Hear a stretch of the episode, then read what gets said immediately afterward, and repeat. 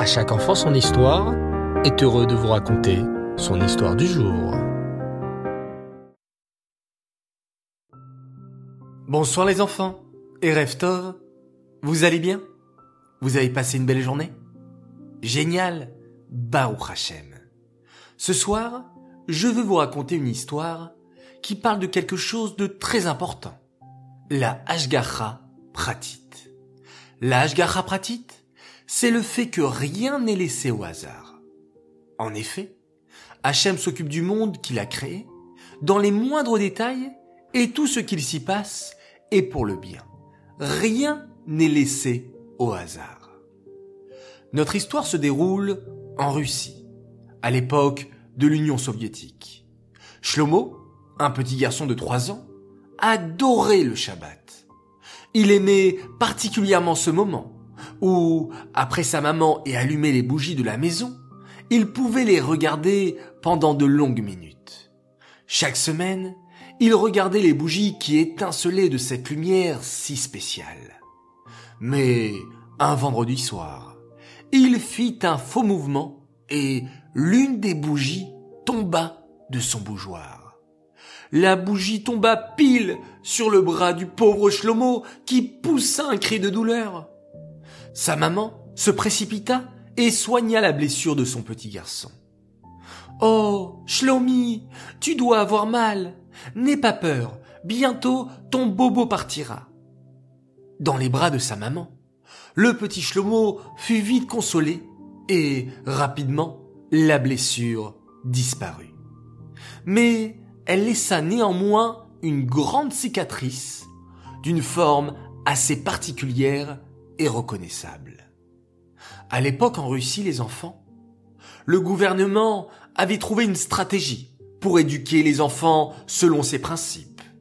Très jeune, l'armée prenait des enfants, les arrachait de leur famille, de leur maison, et dans le cas de Shlomo et d'autres petits enfants juifs, de leur judaïsme. Ainsi, à peine âgé de cinq ans, le petit Shlomo fut engagé dans l'armée russe.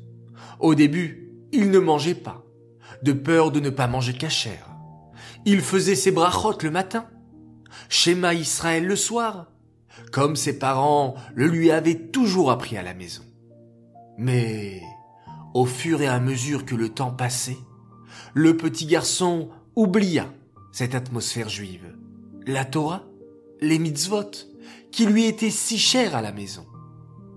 Son père, Rabbi Eliaou, un rave de l'époque, essaya de retrouver la trace de son fils, mais sans succès. Ses parents, le cœur brisé, implorèrent Hachem de leur rendre leur fils chéri, mais impossible de savoir où il avait été envoyé, ou même ce qu'il était devenu. Le père de Shlomo continua néanmoins son travail.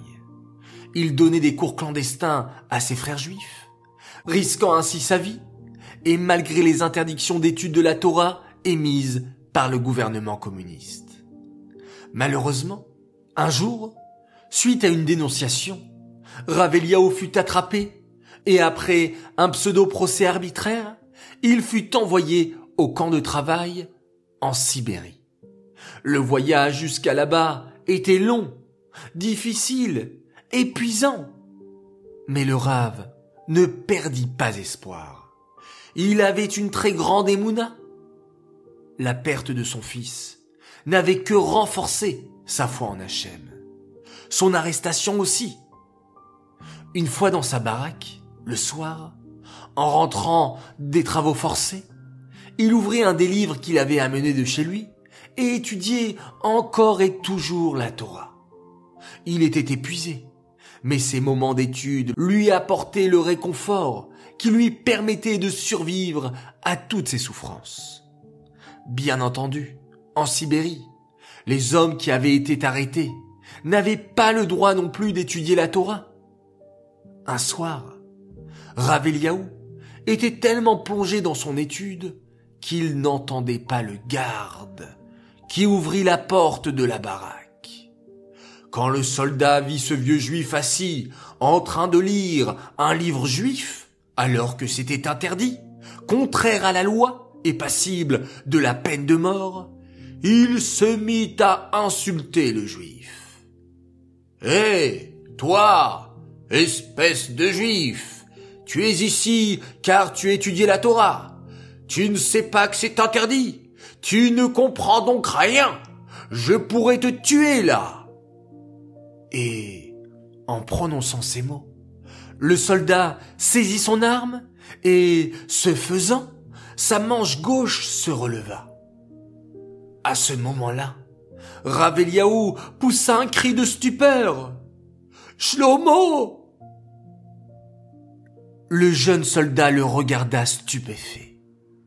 Lui, que tout le monde appelait camarade Igor, qui était un fier soldat russe depuis son plus jeune âge, n'avait pas été appelé de la sorte depuis de longues années, depuis qu'il avait quitté son papa et sa maman.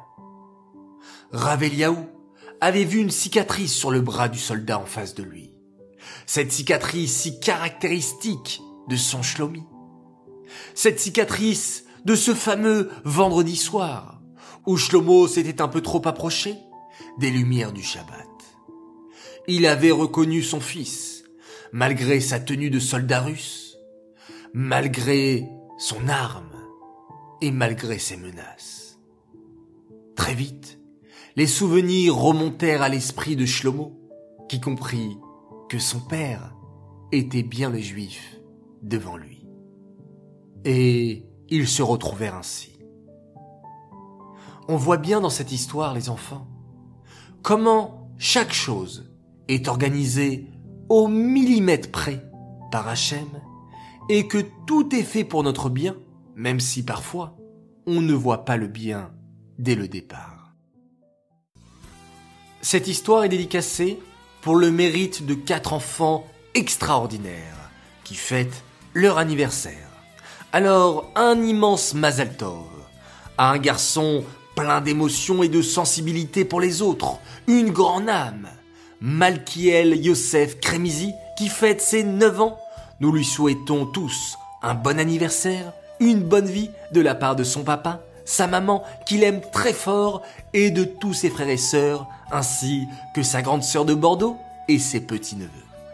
Un immense Mazel Tov également et joyeux anniversaire à un adorable petit garçon, Arié Benzaken, qui fête ses 5 ans aujourd'hui de la part de son papa, sa maman, sa grande sœur Noah et son petit frère Ishaï qui lui font plein plein plein plein plein de bisous. Et encore et toujours un bon anniversaire et grand Mazal Tov pour un garçon formidable, Ethan Benamou, qui fête ses 7 ans. Un Mazal Tov de la part de tes parents, de Yael, Avram, Anaël Esther et Talia. Je sais qu'il adore écouter les histoires de À chaque enfant son histoire, alors merci à toi Ethan d'être aussi fidèle.